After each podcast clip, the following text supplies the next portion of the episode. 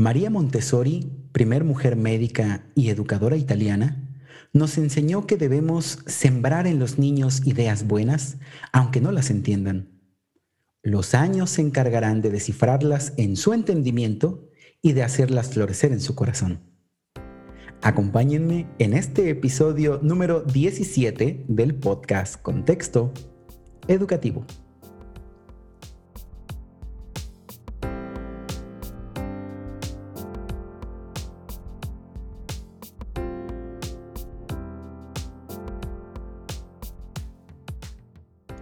María Montessori destaca que la educación se basa en un triángulo. Un triángulo en el que existe el ambiente, el amor y la relación entre el niño y el ambiente. Y de alguna manera la educación preescolar se ha convertido en ese espacio maravilloso de aprendizaje y que forma la base fundamental para el buen trayecto educativo. Hace unos días tuvimos la oportunidad de compartir experiencias en un magnífico conversatorio docente con profesionales de la educación preescolar y por ello el día de hoy nos acompaña una magnífica maestra y gran amiga de todos nosotros y quiero darle la bienvenida muy especial a la profesora María del Carmen Guzmán Mendo. Mi maestra, ¿cómo le va? Hola maestra, pues me da mucho gusto compartir este espacio con usted y poder hablar a su público de algo que nos permite coincidir con entusiasmo y compromiso, como lo es la docencia, la educación y especialmente hoy la educación preescolar. La educación preescolar, qué, qué hermoso. Yo de verdad que eh, comparto con usted y con todo el auditorio que nos escucha. Hace unos días en el, en el conversatorio comentábamos de las virtudes que tiene la educación preescolar y yo a todas las personas les he comentado casi la misma historia. Eh, haber trabajado en el nivel preescolar ha sido maravilloso y de verdad que tuve la oportunidad de trabajar en primaria, en secundaria, bachillerato, hasta en nivel universitario, pero jamás imaginé lo que podría aprender trabajando con pequeñines. En educación preescolar aprendemos muchísimo como maestros, aprendemos de nuestros alumnos, aprendemos de nosotros, aprendemos de todo. Sin embargo, todavía seguimos cargando con una situación complicada en la que muchas veces nuestro nivel educativo de preescolar no tiene la importancia que verdaderamente merecería. Y entonces descuidamos esta, esta etapa de formación de nuestras niñas y niños y solamente lo llevamos a veces al tercer grado para que pueda pasar a la primaria. Pero, ¿por qué es importante estudiar la educación preescolar, maestra? Bien, maestro. Bueno, eh, efectivamente lo que comenta es muy importante. Hemos sido un nivel realmente sacrificado por, pues por los padres de familia, podría decir en primera instancia, porque eh, consideran que el nivel preescolar pues no tiene, no tiene mucho que hacer por el niño, ¿no? Y normalmente eh, solamente los envían en el último grado, si es que los envían. Y los que no, pues solamente a la primaria y ya de ahí inician su primaria y su secundaria. Creo que esto tiene que ver mucho con también eh, la, falta quizá de conciencia de algunos eh, papás que, bueno, piensan que por ser tan pequeños los niños no, no van a aprender o no aprenden suficiente. Sin embargo, en el preescolar, en el nivel preescolar, la creatividad y el deseo de aprender son dos de las habilidades más importantes que se desarrollan durante este nivel. Eh, como usted lo decía, eh, hasta nosotros los docentes aprendemos a ser de nuevo, ¿no? Porque también fuimos, niños y vamos eh, recuperando ese niño que traemos interior y vamos potencializando también lo que nosotros somos. El nivel preescolar eh, tiene o recibe a los niños desde los dos años, ocho meses, hasta antes de entrar a la primaria, regularmente cinco años, once meses, seis años. Y bueno, eh, es precisamente en este periodo de la infancia eh, que se constituye el, momento en el cual los niños están como unas esponjitas, coloquialmente lo podríamos decir, reciben todo lo que a su alrededor hay, eh, van, van buscando nuevos aprendizajes, tienen la curiosidad a flor de piel y los niños aman aprender por lo que se necesita de un ambiente que apoye su aprendizaje, un ambiente en el que también se tomen en cuenta sus emociones y, que, bueno, todo esto se vaya generando en espacios adecuados para ellos. Y en el nivel preescolar, en, en, los jardines de niños, pues eso es lo que hacemos. Las educadoras buscan, buscamos generar espacios en los cuales nuestros niños se sientan como en casa, se sientan a gusto para aprender cosas nuevas. Creo que ahí radica precisamente la importancia del nivel preescolar, porque lo que hacemos es tomar a ese, como decimos, a ese pollito que va saliendo del cascarón y llevarlo a su primer contacto con la vida escolar. Desde ahí creo que se parte todo para, para los éxitos que en adelante pueden tener los pequeños. Claro, fíjese que bien dice por ahí la frase, ¿no? La casa es nuestra primera escuela, la escuela es nuestro segundo hogar. Y en este caso, las chiquitines, las chiquitinas y los chiquitines que llegan a la educación preescolar, pues ese es el primer contacto que tienen con su vida educativa, ¿no?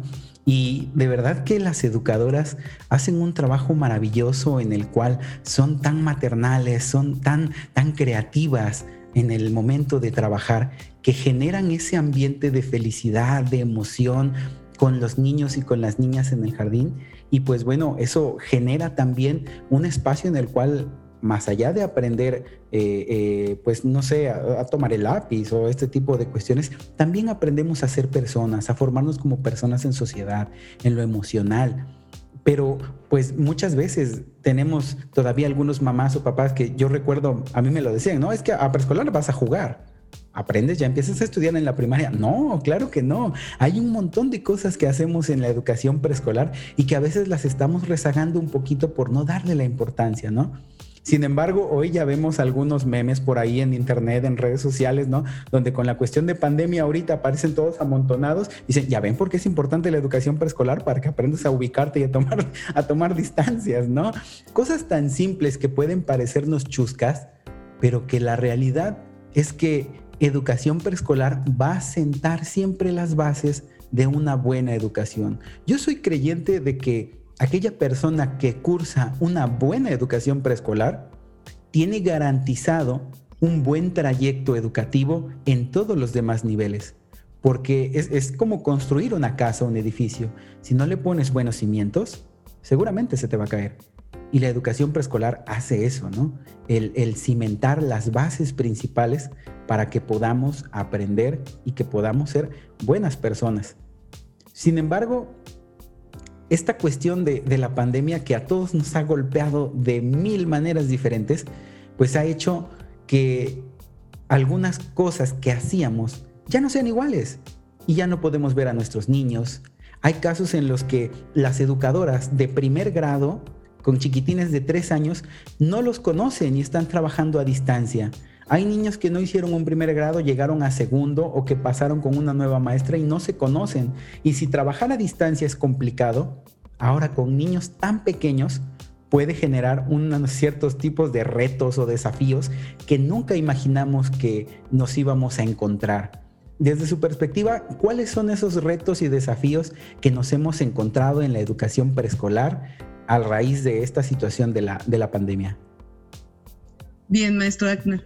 Bueno, fíjese que los retos y desafíos que hemos encontrado en el nivel preescolar a partir de la pandemia eh, son, son varios, ¿no? Pero bueno, creo que vamos a empezar por el principio, como dicen, eh, por el número uno. Normalmente decimos en el preescolar, primero el uno y luego el dos.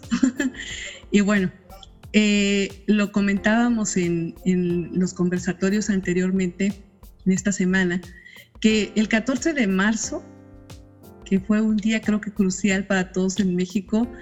Eh, todos nuestros estudiantes se fueron a un receso escolar por la, por la pandemia de COVID-19 y pues tenían muchas dudas, ¿no? De cómo iban a continuar su aprendizaje, qué iba a pasar, de acuerdo a, a pues las situaciones que estábamos viviendo, pues todo era en ese momento incertidumbre. Los maestros fuimos los, ahora sí que los primeros en empezar a buscar pues qué poder hacer, ¿no? Eh, normalmente los maestros, y usted lo sabe porque está dentro del medio, eh, somos muy, em, no se nos cierran las puertas, buscamos siempre las herramientas para, para salir adelante. Y bueno, lo primero fue eh, ver con qué, con qué contábamos, ¿no? Entonces, nuestro primer reto era el llegar a nuestros alumnos. Ahora, en la distancia, nos dimos cuenta que, bueno, las personas, las familias, sí nos quedaban, pues ahora sí que bastante lejanas, no solo por, por las cuestiones entre eh, físicas, ¿no? Lejanas porque no tenían la mayoría la oportunidad de tener un dispositivo a la mano, de, tener algún, alguna herramienta tecnológica que les hiciera pues acercarse a nosotros. Entonces, eh, lo que hicimos en un principio fue eh, ponernos de acuerdo, hicimos muchas reuniones de consejo técnico en, la en las cuales pudimos estar, eh, pues ahora sí que conscientes, ¿no? Platicándonos entre nosotros qué podíamos hacer. Pasó, fueron pasando las semanas, eh, afortunadamente, y creo, quiero destacar esta parte, para mí eh, la Secretaría de Educación Pública ha hecho un, una labor titánica desde mi particular punto de vista en cuanto a la educación a distancia, porque prácticamente fue de la noche a la mañana cambiar todos los procesos que ya teníamos. A ninguno de nosotros pues se nos enseñó a dar clases en línea. Entonces, eh, desde ahí, pues cuando nos empezaron a, enviar eh, pues estas invitaciones para participar en webinars y, en otro tipo de, actividades, pues ahí nos pudimos ir como que llenando un poco, ¿no? De ideas y, y, de cómo, cómo manejar esta cuestión de la distancia.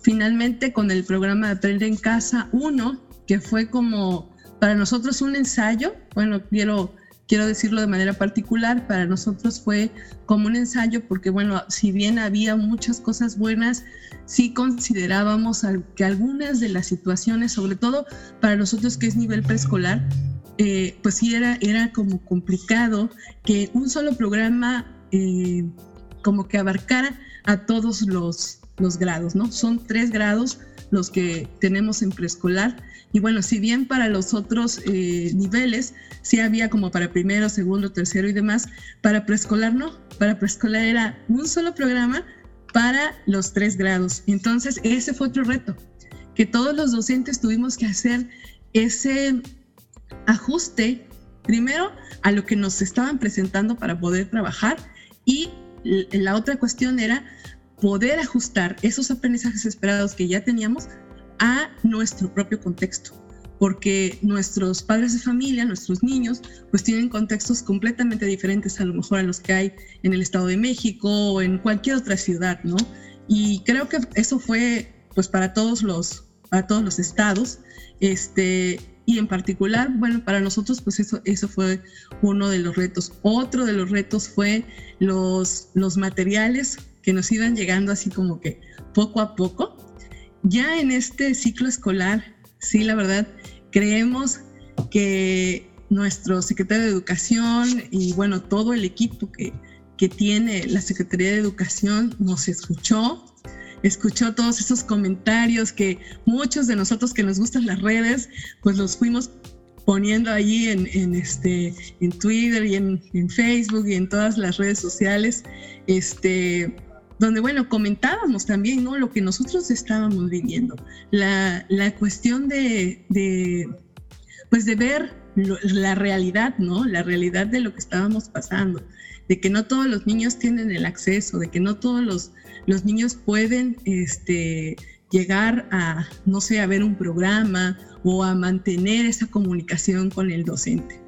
Creo que ha sido un, un reto muy grande tanto para el país como para la Secretaría de Educación Pública, para la Secretaría de Educación también del Estado de Veracruz y de todos los estados, así como para nosotros los docentes y directores, supervisores que hemos estado, pues, como decimos, ya en la cadena operativa, buscando y tratando de eh, llegar a nuestros niños. Creo que el reto ha sido muy grande, pero como siempre, los maestros siempre estamos adelante y no nos echamos para atrás, como dicen, vamos adelante siempre.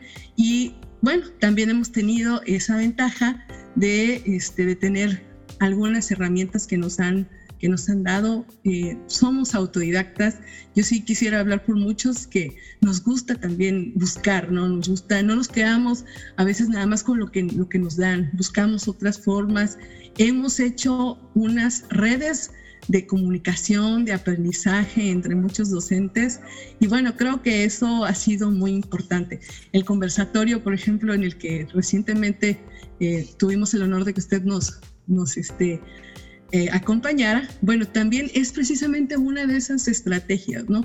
El poder compartir eh, todos esos retos, todos esos desafíos que hemos tenido a lo largo de, de todo este periodo, desde marzo, y este, ir viendo cómo cada uno de nosotros ha dado respuesta a lo que nos está exigiendo este, pues ahora sí que la sociedad en este periodo de pandemia. Ninguno estábamos preparados para esto, pero creo que ahora tenemos mejores herramientas y sobre todo entre nosotros como docentes hemos tenido mayor apoyo, mayor empatía entre nosotros y sobre todo creo que algo muy importante sucedió y cambió totalmente la educación en México. Nosotros siempre nos habíamos quejado, por decirlo de alguna manera, de que los padres de familia pues no nos tomaban en cuenta mucho, ¿no? Decían, bueno, es que los papás de antes sí, este, sí respetaban al maestro, pero de tal fecha a tal fecha ya los papás ya no nos están poniendo atención, ya no nos escuchan nuestras sugerencias y demás. Creo que a partir de esta pandemia, el padre de familia ha cambiado su mirada en cuanto a lo que ve en un docente. No pienso que a partir de, que, bueno, cuando regresemos, y quiero ser muy optimista en que cuando regresemos la vida va a cambiar totalmente y que los maestros vamos a ser ahora más valorados. Ahora lo veo, sí somos valorados por, por la sociedad. Sí he visto, porque, porque así lo, lo he palpado en, en, los padres de familia, no nada más de, del jardín de niños en el que yo eh, trabajo, sino en otros, que veo que ahora los papás comentan, ¿no? ¿Qué razón tenían los maestros? Nunca pensé que el trabajo fuera así y sobre todo en preescolar, ¿no? Porque, bueno, creo que todos tienen su mérito, pero al menos en el nivel preescolar, pues los niños prácticamente los, los cargamos, los abrazamos, los apapachamos y para nosotros este, es como tener 20 o 25 hijos de nosotros en cada aula. Entonces, esos son los retos, maestro, y los desafíos que hemos enfrentado. Claro, yo creo que ninguno de nosotros nos imaginábamos que en marzo ese fin de semana fuera a ser tan largo, ¿no? Estamos por llegar a la Navidad y, vaya, la verdad que nadie imaginaba que esto llegara a tal grado y a un punto en el cual tuviéramos que seguir trabajando bajo esta estrategia de aprender en casa. Y, viene a mi mente hace rato que comentaba usted lo de las oportunidades, que en el taller intensivo que tuvimos a inicio de ciclo escolar, pues se hablaba sobre que no estamos en el mismo barco, sino que estamos en el mismo mar. Y algunos van nadando, otros van en barco, otros van en lancha. Y bueno, las oportunidades no son las mismas para todos. Sin embargo, bajo ese esquema, hemos tenido que valernos del mayor número de estrategias y de habilidades docentes que incluso ni sabíamos que las teníamos. Yo he platicado con muchos compañeros maestros de educación física, preescolar, primaria, secundaria, y también han inventado muchísimas eh, eh, ideas para poder trabajar, para llegar con sus alumnos. Y bueno, ¿y cómo te salió? No lo sé, se, se me ocurrió la necesidad, ¿no? Y parte de esto es de que las crisis traen siempre oportunidades y nos hace redescubrir la manera en que estamos enseñando e idear nuevas formas transformamos ese no, porque no puedo ir a mi escuela, no puedo ver a mis estudiantes, no puedo dar clases presenciales, no puedo hacer, eso lo transformamos en nuevas oportunidades, ¿no? Y de esta manera creo que hemos sabido ser resilientes, maestras y maestros, en el cual, pues bueno, sacar este barco adelante, echarle muchísimas ganas por nuestras niñas, por nuestros niños, pero aún así seguimos estando en una expectativa en la que, ay, ¿qué nos va a pasar? ¿No? ¿Qué va a suceder de aquí en adelante? Y, por ejemplo, ahorita que están los periodos de evaluación, híjole, ¿no? ¿Cómo le hacemos? Estamos tratando de redescubrir cómo hacerlo. Y bajo este esquema, en el conversatorio que tuvimos en días pasados y que todos pueden disfrutar en, la página oficial de Facebook de la zona 16 de preescolar, ahí quedaron grabados, ahí pueden disfrutar del conversatorio de, de estos tres días. Bueno, cuatro, porque el día de hoy se trató con lo de la educación musical de cómo las maestras y los maestros están expresando su sentir de acuerdo a tres cuestiones. La planeación, porque muchas veces lo que las mamás y los papás suelen ver es que estamos en la escuela con los niños trabajando, estamos dando clases. Pero esto es como cuando, como cuando haces una fiesta o como cuando vas a ir a ver una obra de teatro. Hay preparativos y tienes que hacer toda la logística para que el evento esté y cuando llega la gente, llega el público, se hace el evento y al final hay que levantar todo, ¿no? Entonces aquí es muy parecido, ¿no? Es metafóricamente muy parecido. Tenemos que preparar, planear la clase, ver contenidos, seleccionar aprendizajes, programar una secuencia lógica que permita que nuestras niñas y niños aprendan, llevarlo a la práctica en la clase y después de la clase, entonces ahora tenemos que sentarnos otra vez a evaluar, a comparar, a ver estándares, ver en la rúbrica que tenemos, hacer mis observaciones, mi diario de campo, etcétera, etcétera, etcétera. Entonces, esas son cosas que probablemente mamá o papá no sabían y que bajo esta labor titánica de la docencia, ahora lo tenemos que hacer en línea, procurando tener la mayor cantidad de comunicación e información de nuestros estudiantes, porque sabemos que las, las posibilidades no son las mismas para todos. Y habrá quien sí pueda enviarnos evidencias, habrá quien nos la envía una vez a la semana, y habrá personas que a lo mejor no nos la pueden enviar porque el recurso no da. Entonces, Bajo ese esquema y de acuerdo con, el conversatorio que tuvimos, usted como, como representante de, la zona 16, ¿qué, podemos rescatar de este conversatorio de acuerdo con la cuestión de la planeación de, clases, maestra? Bien, maestro.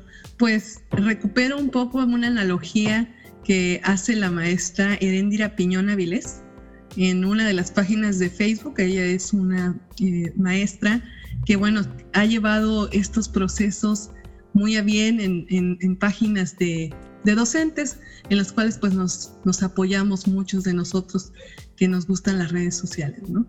Y ella menciona que la tarea del docente en tiempos de pandemia es como un iceberg.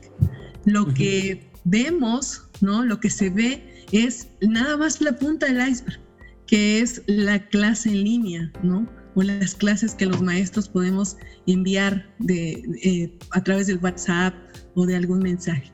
Pero todo aquello que no se ve, que es el cono del iceberg, es la planificación, la búsqueda de nuevos materiales, los ajustes razonables que se hacen, el diseño de material audiovisual, eh, la búsqueda de herramientas que nos hagan eh, pues mejorar nuestras, nuestras posibilidades de, de llegar a nuestros alumnos, la recepción, la corrección y la devolución de esas tareas que nos mandan los niños, el seguimiento individual de cada alumno a través de los mensajes, de videollamadas, de audios que también les hacemos a los niños en preescolar. Manejamos luego mucho el audio eh, o, la videollamada porque los niños son muy visuales, muy auditivos. Entonces ellos necesitan escuchar a su maestra, ellos necesitan ver a su maestra, ¿no? Hay mamás que luego dicen, este, es que si usted no le dice al niño no lo va a hacer, necesita que le diga, ¿no? Entonces eso es lo que, lo que no se ve, ¿no? Las respuestas a, a las dudas y a las consultas de los padres de familia que prácticamente ha sido 24 horas, 7 días a la semana. Eh, hemos, hemos tratado nosotros también de, poner a veces horarios, pero hay papás que, bueno, entendemos que por su trabajo y actividades a veces no pueden dentro de ese periodo, ¿no? Y bueno, somos empáticos también con ellos y, y buscamos pues atenderles a lo mejor en otros espacios. También eh, en ese cono está la capacitación que hemos tenido, como les decía en, la pregunta anterior, el, hecho de, estar constantemente capacitándonos también ha sido un reto, pero eso nos ha ayudado a mejorar, pero también es parte de esta planificación.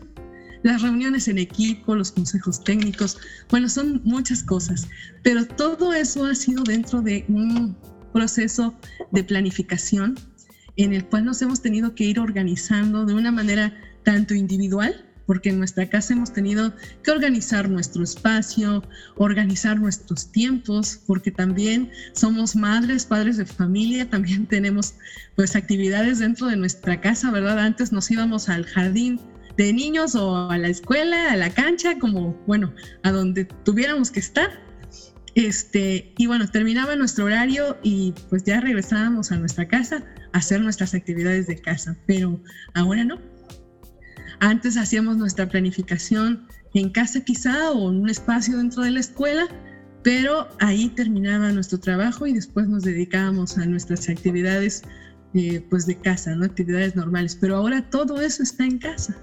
Entonces, bueno, hemos tenido también que planificar tanto los espacios como los tiempos.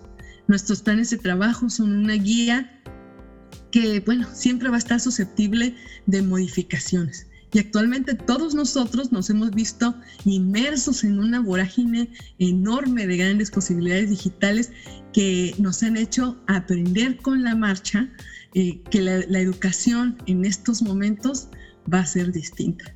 Entonces, pienso que eh, esta parte de la planeación sí, sí ha sido muy, eh, muy metódica, ha tenido que ser muy metódica porque no podemos dejar de lado pues todo lo que, lo que abarca el proceso educativo, todos los actores, porque no nada más es el niño. Ahorita a veces tenemos, y quiero decirlo de esta manera, a veces tenemos en casita dos personas que aprenden, que es el niño y el papá.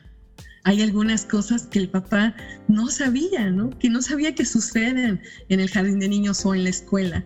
Pero ahorita ellos necesitan también corregir algunas cosas.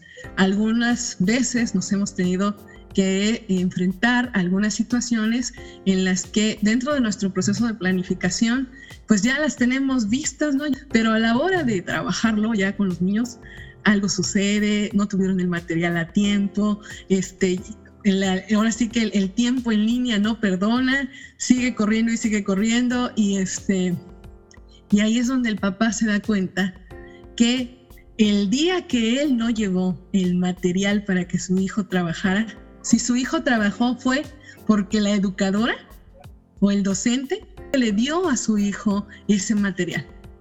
Y esas cosas son las que antes no se veían. Ese es el cono del iceberg que no se ve. Y entonces, en esa planificación que ahorita nosotros tenemos que hacer, también nos implica el que con tiempo ver los aprendizajes esperados que voy a trabajar en mi semana y entonces decir, para esta semana, papás, el lunes, por ejemplo, vamos a trabajar con tal, tal, tal material, ¿no? Con, en el caso de nosotros, entonces trabajamos mucho con plastilina, con masa, con con palitos, con material de reciclado, con pintura y muchas cosas, ¿no? Entonces, eh, tratamos de que las cosas que tengan sean, eh, sean algo que ya está ahí en casa, que no sea algo que tengan que ir a comprar y demás, ¿no? Entonces, ahorita estamos trabajando mucho con material de reciclado, pero eso, por ejemplo, sí tiene que ver eh, en, en la planificación. Nosotros ahora estamos planeando con mucha más antelación que antes. Tenemos la ventaja de que los aprendizajes esperados nos llegan pues una o dos semanas antes, entonces ya sabemos que se va a trabajar y eso nos ayuda también a, tener los materiales a tiempo, a decir qué ajustes vamos a hacer en la planeación y poder eh, decirles a nuestros padres qué es lo que necesitamos o qué van a necesitar nuestros niños para la clase en línea o para las actividades que van a, que van a realizar sus hijos. Entonces, eh, es una labor titánica, pero bueno, sí se puede, sí se ha podido y seguimos adelante. Gracias. Y, fíjese que ahí también viene la parte en la que estoy recordando el, los comentarios de una de, la maestra, de las maestras del conversatorio, donde especificaba, he tenido que a veces hacer dos tipos de planeaciones, ¿no? La planeación mía, pedagógicamente hablando, y la planeación que le tengo que hacer llegar al papá o a la mamá. Porque debido a esta cuestión de las posibilidades y de las, de, del acceso a, medios de información y, demás, hay personas que, maestros que están dando clases en línea y que tienen una comunicación constante con sus alumnos, la cual quisiéramos todos, porque sería la, la mejor manera de poder trabajar.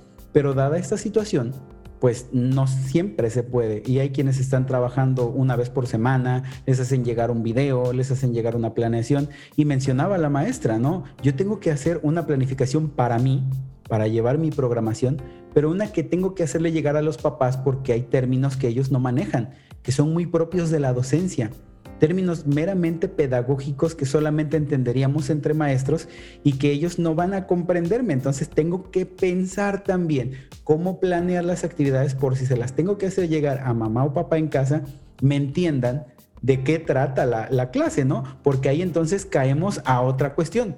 ¿Cómo estoy dando las clases en línea? Porque, como mencionábamos, habrá quienes tengan la clase en línea todos los días, caso a lo mejor de escuelas particulares o escuelas muy grandes que tengan posibilidad económica un poco mayor y entonces todos los días estén viendo a sus maestros a través de una computadora. Hay maestros que a lo mejor ahorita están haciendo entrevistas de vez en cuando para no mermar tanto la situación económica y demás, pues bueno, eh, tienen un acercamiento, pero hay quienes no lo tienen. Hay quienes no, no hemos podido tener ese acercamiento con nuestros alumnos y enviamos a lo mejor cuadernillos, a lo mejor planeaciones, a lo mejor unos grupos de tareas para que vayan trabajando desde casa y poder de alguna manera dar, dar clases en línea, ¿no? Bajo este esquema, entonces, pasamos a esta parte. ¿Qué experiencias hemos tenido de, las clases en línea? Bien, maestro. Bueno, pues primero la organización del trabajo. Eh, ha sido fundamental porque nuestros niños requieren de tiempo para desplegar sus capacidades, como pensar, el moverse, el movimiento que ahorita a veces lo tienen tan limitado, ¿no? El indagar, registrar, observar, eh, ver opciones de solución, eh, consultar textos y demás, cosas que a veces pues no, no, tienen tanto en casa, ¿no? O no tenían, no tenían tan, tan a la mano. Entonces, pues la educación a, distancia se ha, se ha, convertido ahora en una herramienta clave para que nuestros niños eh, enfrenten o se enfrenten ¿no? a, esta, a, esta, a esta pandemia y dentro de todo, pues tengamos que ir avanzando, ¿no? La educación a distancia se ha tenido que diversificar, si bien usted ahorita decía, algunas maestras han tenido que hacer su planeación tanto para ellas, para, entenderlo ellas y a lo mejor sus colegas, como para los padres de familia. Y lo mismo sucede con eh, la ejecución. Ya cuando estamos trabajando con nuestros alumnos, pues también hemos tenido que hacer incluso a veces hasta dos tipos de actividades, porque no falta el papá que está aquí a un ladito dando las respuestas de las actividades de nuestros niños y nosotros quisiéramos, vaya, apagar el micrófono, pero del papá, ¿no? Aunque bueno, claro que están los dos ahí y pues si le apagamos el, el, micrófono a uno, pues se lo pagamos a los dos, ¿no? Entonces, este, obviamente, pues con toda la dulzura del mundo preescolar nos caracteriza eso, que tratamos de ser pues muy empáticos con los papás, de hablarles con, como decimos, con cariño y este, pues hablamos con ellos y les decimos, papás, miren, o papitos, luego les decimos así, papito, mamita, eh, recuerde que el que está aprendiendo en este momento es, el, el niño. Dele oportunidad, si déle oportunidad que él conteste, déle oportunidad que él imagine, déle oportunidad que él se exprese, porque para nosotros eso es lo más importante, que el niño vaya adquiriendo la seguridad para aprender. Eso es lo más importante del preescolar a veces llegan los niños al nivel primaria y les cuesta trabajo exponer, les cuesta trabajo incluso hasta decir presente cuando están en un aula, ¿no? ¿Por qué? Porque no han desarrollado esa seguridad que deben de tener en ellos. Y bueno, el preescolar es, es, esa parte, ¿no? Es, es para esto, para que ellos puedan eh, descubrirse, descubrir las capacidades que ellos tienen, no solamente eh, la capacidad de imaginación, también sus capacidades de, de movimiento. Cuando realizamos las actividades, por ejemplo, que a ellos les encanta la, la educación física, eh, cuando lo estamos haciendo en, en, el jardín de niños, bueno, es maravilloso porque ellos brincan, corren, se mueven, eh, se equivocan quizá y no importa, ¿no? Pero están jugando, entonces constantemente ellos eh, siguen aprendiendo. Entonces, ahorita que hemos visto limitados estos espacios, este, sí les hemos dicho mucho a los papás, no importa que, que la actividad, por ejemplo, la de educación física o alguna actividad que requiera de movimiento, porque también eh, nosotros nos basamos mucho a lo mejor en, en, actividades como el baile, la danza y demás, este, también les, les, decimos, no importa que se vea toda la casa, ¿no? Para algunos papás a lo mejor les da pena ciertos, ciertos espacios, no importa, lo importante es que su hijo disfrute la enseñanza, que su, su hijo disfrute el movimiento, que disfrute las actividades. Y el docente, pues la verdad, mucho, mucho tiene que ver en que eh, las docentes, los docentes de preescolar, busquen esas herramientas para llegar a sus niños. Lo hacen a través de videos, bueno, usted lo escuchaba, a través de videos, de muchos cantos, de juegos, de muchas actividades que van haciendo que los niños reconozcan no solamente conceptos y conocimientos, sino también que vayan desarrollando sus habilidades, sus destrezas, sus actitudes hacia los demás. Muchos hemos tenido que eh, hablar desde las reglas de la casa, ¿no? Eh, las reglas que vamos a tener para la clase virtual, que bueno, tenemos que mantener el, el micrófono apagado, que tenemos que este, cuidar a lo mejor, ¿no? Los ruidos que hay un poquito ahí en el ambiente, nos ha pasado, no, no falta, ¿verdad?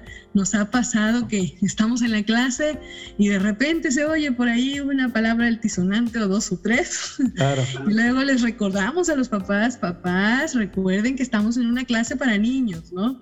Este, y bueno, son cosas que suceden que a veces los papás a lo mejor no estamos, y, lo, y me, incluyo, ¿no? Porque también soy madre de familia, a veces hay cosas que no tenemos tan... Eh, pues están ahí a la mano, ¿no? No tan, no tan presentes, de que a lo mejor me están viendo, de que no me puedo pasar aquí atrás de alguien que está hablando, ¿no? Ahí viene el del gas, ¿no? ahí viene el del gas, así es. Y bueno, a todos nos ha pasado que en la clase, de repente estamos dando la clase y ya se oye ahí afuera, ¿no? El perro, como decían, el del gas y bueno, mil personas que, que normalmente tenemos. Pero bueno, esto es orgánico. Finalmente, este es parte del proceso. Creo que la empatía sí ha sido algo eh, que ha marcado mucho a la docencia. Ha sido muy importante mantener la empatía primero entre el directivo, el supervisor, los docentes, toda la cadena operativa, pero la empatía que yo considero que más se ha fortalecido es la, la del docente con el padre de familia y viceversa. Esa parte, sí, esa parte se ha fortalecido bastante.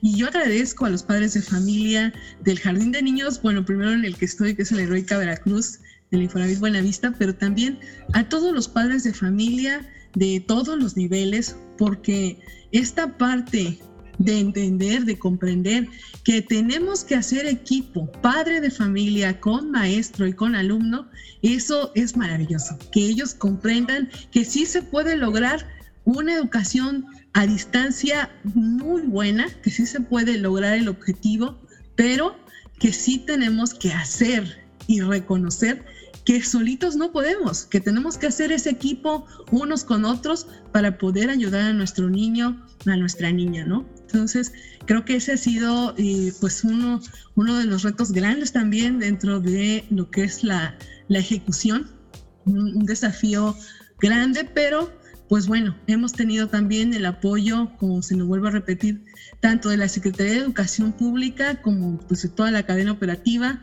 Y este, en el caso de la zona 16, pues la maestra Magdalena Tabizón siempre nos ha dado pues toda esa apertura para poder seguir aprendiendo entre nosotros, capacitándonos y bueno, y muy cerca también de los padres de familia y este y esto es lo que lo que bueno también ha hecho que nosotros como directivos como maestros nos sintamos con esa seguridad de llegar a nuestros padres y a nuestros alumnos sobre todo, pues de las de la manera en que nosotros consideramos que es la mejor, ¿no? Que a lo mejor tengo eh, una herramienta, no sé, un títere o, un, o un muñeco o algo, y bueno, con eso poder dar mi clase en ese día, aunque a lo mejor no tenga otras cosas, pero eh, otras herramientas, pero bueno, con lo que tengo, con eso puedo eh, ayudar y llegar a mis alumnos. Claro, la verdad que ahí el, binomio perfecto de la estrategia Aprende en Casa tiene que ser la buena comunicación entre madres y padres de familia con los maestros, ¿no? Y que mucho hacía falta anteriormente porque había ocasiones en las que a papá o mamá por la cuestión laboral pues solamente lo veíamos cuando venían las juntas, ¿no? Y tal día hay junta, bueno, solamente ese día lo veías porque pues todo mundo tenía que trabajar. Sin embargo, ahora que hay oportunidad de que tengamos trabajo desde casa y que muchas, muchas personas estén trabajando también desde casa, pues obliga a que haya una convivencia 24/7 con sus niños, ¿no? Y a mí, a lo mejor con niveles más grandes, eh, ha pasado de que este, los papás, ¿no? Y los niños están en clase en línea y, niño, cálmate porque estás en clase, ¿no? Porque estás jugando. Pues es que eso pasaba en los salones, ¿no? Simplemente que no se veía. Y entonces, eh, no, mi hijo no hace eso. ¿Cómo de que no? Es que no lo has visto, ¿no? En el aula de clase, cómo pasaban las cosas. Sin embargo, ahora se traslada a, a las casas y pues encontramos que los materiales que tenemos dentro de nuestro hogar pues son ahora con lo que necesitamos aprender y hablábamos, ¿no? Que las calcetas las hacemos una bolita, ya tenemos una pelota, el cesto de ropa ahora ya es una canasta, eh, nuestra cocina ahora es un laboratorio y muchísimas cosas más que hemos tratado de idear ayudándonos de mamás y papás porque hacen una labor maravillosa en este momento de estar apoyando a sus niños en clases. Y, y que de alguna manera también nos hace a ellos crecer como papás y aprender, porque eh, en episodios pasados hablábamos sobre la cuestión de aprende en casa y nuestra psicóloga nos decía, ¿no? Eh, hay muchos temas para algunos padres de familia, abuelitos, que están viendo las clases en línea en la televisión y que también están aprendiendo. Imagínate ese impacto que puede tener la clase en línea para aprender a leer o a escribir con un abuelito que le está tomando con el niño de primero o segundo de primaria, ¿no? O lo que está viendo el de preescolar con un abuelito que no lo sabía. Entonces, estamos matando dos pájaros de un tiro, como se dice eh, coloquialmente, ¿no? Estamos cumpliendo un doble objetivo, porque también estamos llegando a aquellas personas que probablemente no sabían leer y escribir. Y como nos decía la maestra Magdalena Tabizón, a quien cariñosamente le decimos la maestra Peque, a quien le mandamos un fuerte abrazote y un beso enorme por ser siempre tan linda con nosotros, las familias nos han abierto ese espacio de su casa y nos han brindado esa confianza de poder ver cómo, cómo es su casa, cómo viven, poder entender cómo, cómo es su contexto y a partir de ahí enseñar pero también encontramos dos, tres trampitas por ahí, como decía, como decía usted hace unos momentos, ¿no? Tenemos que entregar productos de trabajo porque hay que evaluar y a veces mamá o papá, como necesitamos cumplir, el niño ya se tardó no sé qué cosa, nosotros le hacemos, ¿no? Y a lo mejor escribo con la zurda para que no se dé cuenta el maestro de que el, trabajo le hice el niño. A mí ya me tocó ver un trabajo, una evidencia que mandaba una mamá y dice, mire maestro, es que este niño se tardó bastante, ¿no? Vaya, este, digo, está bien, la mamá cumplió por lo que haya sido, cumplió con el trabajo, pero la realidad es que lo bajó de internet, lo pegó y lo mandó, ¿no? Y bueno, ya desarrolló habilidades tecnológicas, pero ya no ya no lo hizo el niño, ¿no? Y entonces ahora vamos a caer en la cuestión de la evaluación, que necesitamos comprender. El episodio pasado de nuestro podcast hablábamos sobre evaluación. Comprender que la evaluación no se limita a un número, no se limita a un momento nada más en el cual tenemos que asignar una calificación, sino que la evaluación es un proceso.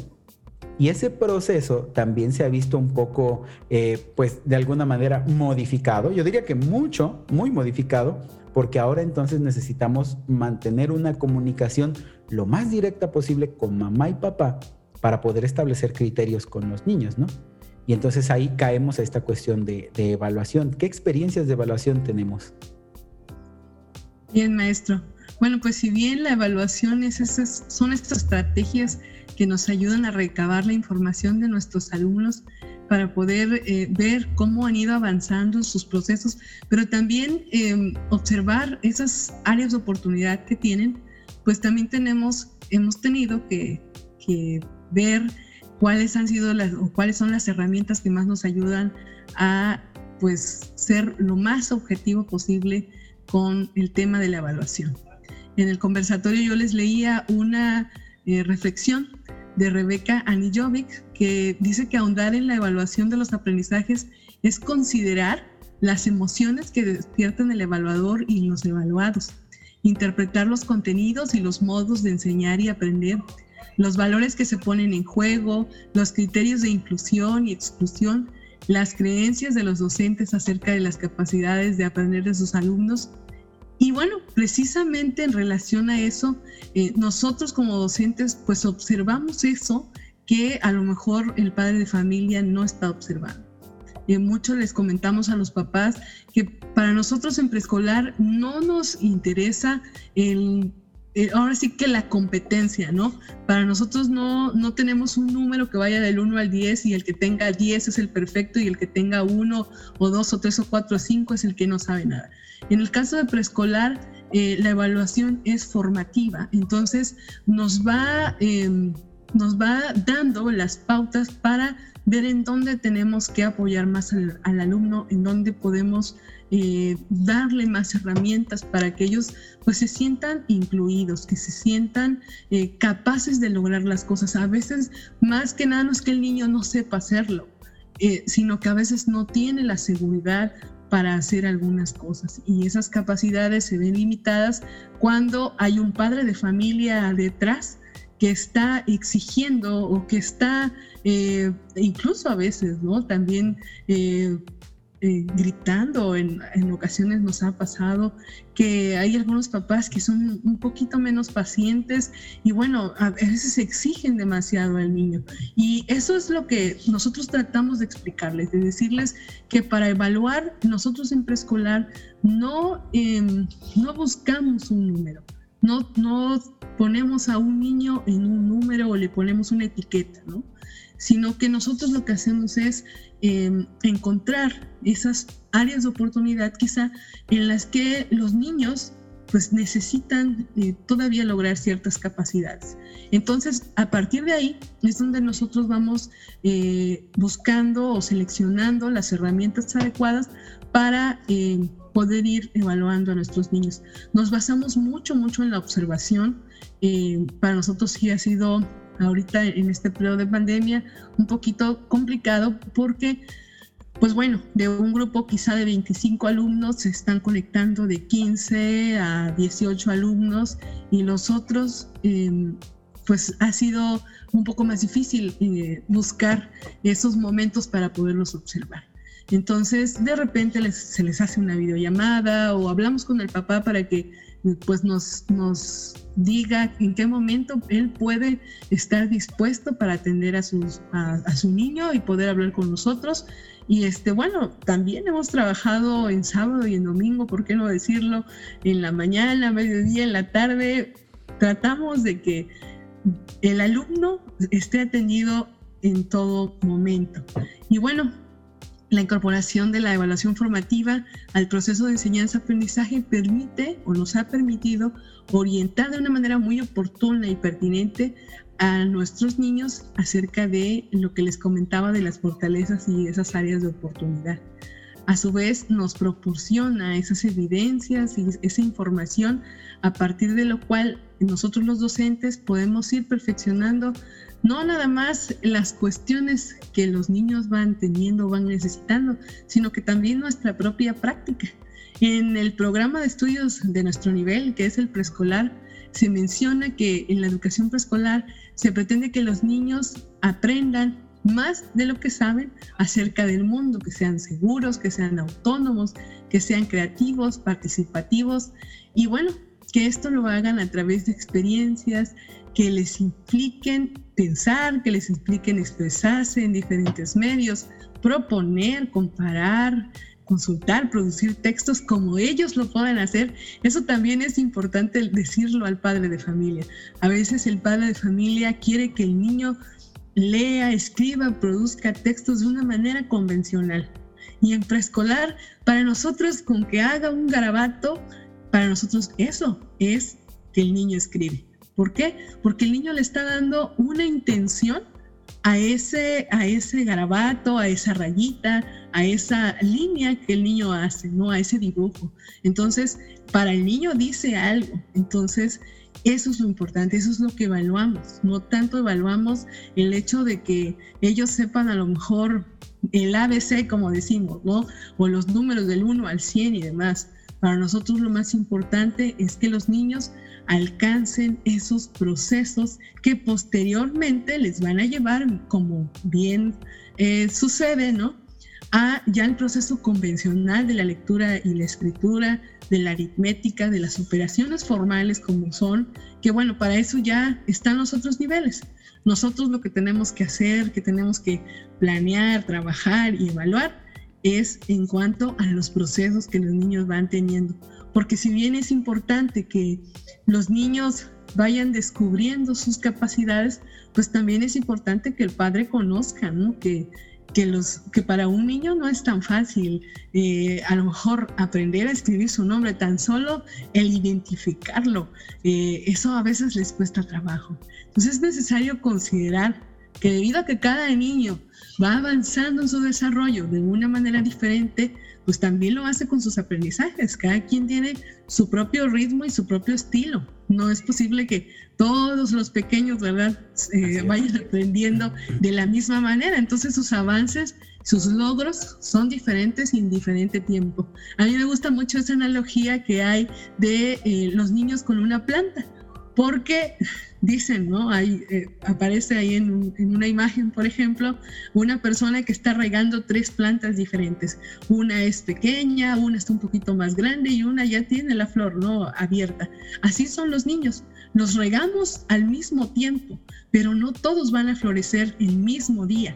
Entonces, eso es importante que los papás eh, reconozcan, que los papás acepten y, además que nos ayuden a darle a sus hijos esa seguridad de que en algún momento van a aprender, porque lo van a hacer. La, ahora sí que la misma madurez que el niño va teniendo nos va a ir ayudando a encontrar esos momentos en los cuales el aprendizaje se va a fortalecer y entonces ellos podrán continuar con el número dos, como decimos. Claro, ahí como, como nos dice la, la circular de Gair, ¿no? valorar los esfuerzos. Viene a mi mente, eh, estoy recordando que en, una asignatura, propósitos y contenidos de la educación básica que, teníamos en la escuela normal, todos los que cursamos por la escuela normal llevamos una asignatura parecida en nombre, pero que trataba sobre los propósitos y los contenidos de la educación.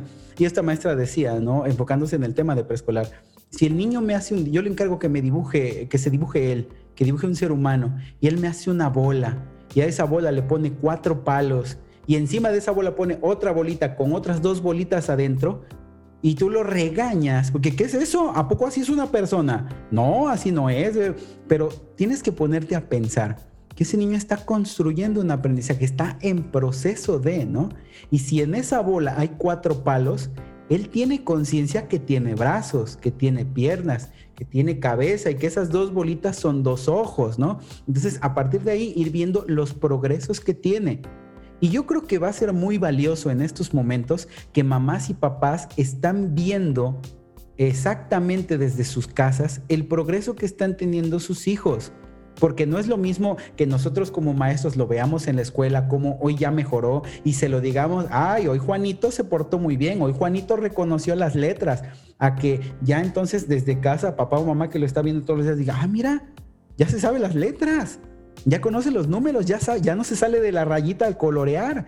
Y entonces todo eso produce también una emoción en mamá y papá y me, me, han compartido algunos audios, algunas evidencias donde papá o mamá está feliz felicitando al maestro, agradeciéndole, porque dice, es que estoy viendo cómo mi hijo ya, ya, ya identifica palabras, ya escribe su nombre, o sea, y todo eso obviamente les genera emoción y es aplaudirle a los niños pero también considerar que aquellos niños que están en el trayecto, no etiquetarlos, no, no hacerlos sentir mal, porque están en un proceso y puede que tarden más que los demás, no todos van a aprender de la misma manera ni al mismo tiempo.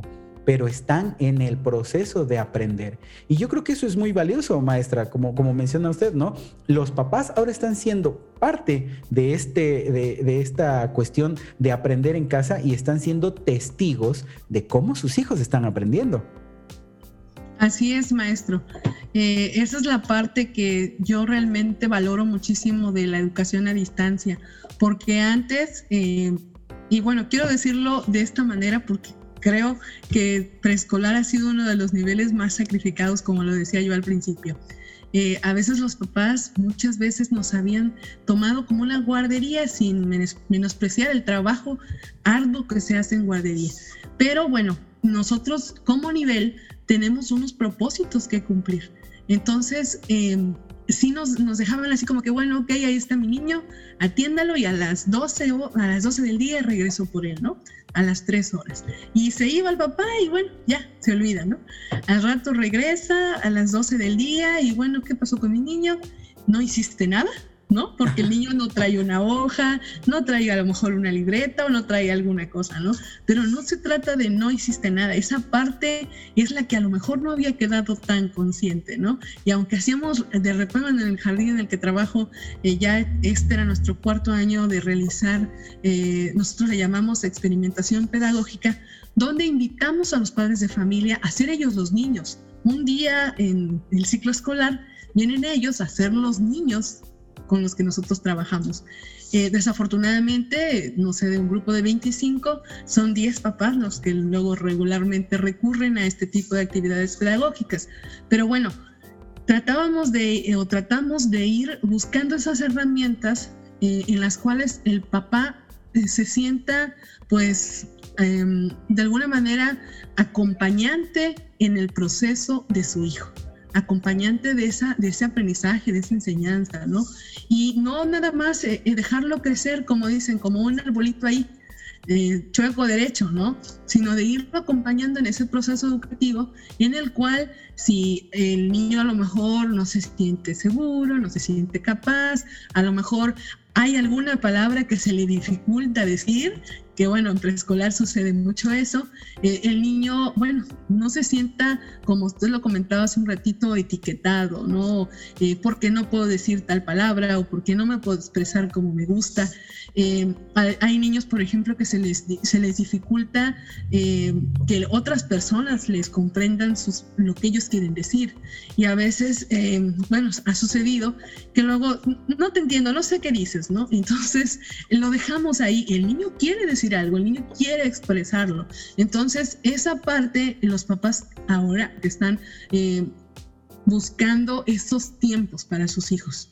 Aunque no todos pueden estar a lo mejor al momento de que está la clase en línea, pero sí eh, no se regresan a lo mejor de su labor, de las actividades que tengan que hacer, porque a pesar de la pandemia, la vida sigue y bueno, tenemos que salir a trabajar, los que tienen que salir a trabajar y los que tenemos la fortuna de estar en casa, bueno, pues trabajamos desde casa, este, pero bueno, muchas, muchas personas tienen que salir. Entonces, dentro de todo eso, ellos están buscando ahora esos espacios para acompañar a su hijo en el proceso educativo. Creo que eso hay que rescatarlo y valorarlo mucho del padre de familia porque sí nos ha ayudado a nosotros bastante, sobre todo en el nivel preescolar, porque ahora nos sentimos este, pues más, más auxiliados, ¿no? No nos sentimos como tan solos en el proceso, sino que vamos de la mano del padre de familia y sí, bueno, a los que todavía les está costando adaptarse a, esta, a estos cambios de la pandemia, bueno, que nos ha traído la pandemia, pues los invitamos a todos, ¿no? A todos los padres a concientizarse en esa necesidad que tenemos los maestros de hacer, como les decía hace un rato, ese equipo entre padre de familia, docente y alumno, porque cuando estamos juntos, cuando vamos de la mano los tres, sin duda, la educación será cada vez mejor.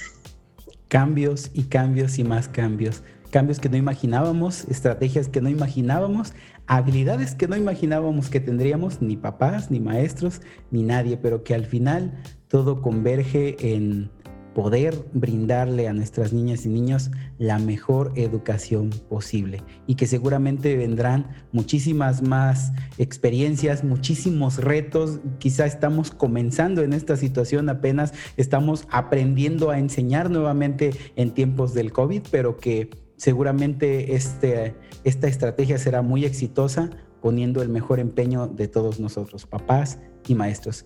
Maestra Carmen, le agradezco muchísimo que nos haya acompañado en este episodio de nuestro podcast Contexto Educativo y esperamos de todo corazón que nos pueda acompañar en próximos episodios. Muchas gracias, maestro Agmar, por la invitación. Eh, un agradecimiento de verdad muy grande y bueno, los invito a nuestras redes sociales de la zona 16 es Zona 16 Preescolar Veracruz, para que, bueno, por ahí vean también eh, los conversatorios, a lo mejor en otro tiempo, pero ahí los vamos a dejar para que no nada más los compañeros docentes, sino también eh, los padres de familia puedan acercarse a estas actividades que estamos realizando con el apoyo de, pues no nada más el equipo de la zona 16, sino también eh, amigos como el maestro Agner y otros, otros amigos que han estado con nosotros acompañándonos muy de cerca y bueno, agradeciendo a, todo el público de usted, maestro, y bueno, ojalá y podamos, estar en otros, en otros espacios más adelante. Muchas gracias por la invitación. Seguramente que así será mi maestra. Y pues ya lo saben, vamos a buscar en Facebook a nuestra zona 16 preescolar Veracruz y disfruten de estos días de conversatorio que hemos tenido con profesionales de la educación, como lo es nuestra maestra Mari Carmen Guzmán Mendo. Le mando un abrazo, maestra, cuídense muchísimo. Gracias, maestro. Y muchísimas gracias a todos ustedes que nos han acompañado a lo largo de este episodio número 17, el cual esperamos de todo corazón que haya sido de gran ayuda para todos ustedes. Yo me despido enviándoles un fuerte abrazo y recuerda aprovechar todas las oportunidades que tu contexto te está brindando. Abre tus ojos y tu mente a nuevas posibilidades y aprende de ti y de tu entorno. Nos vemos muy pronto.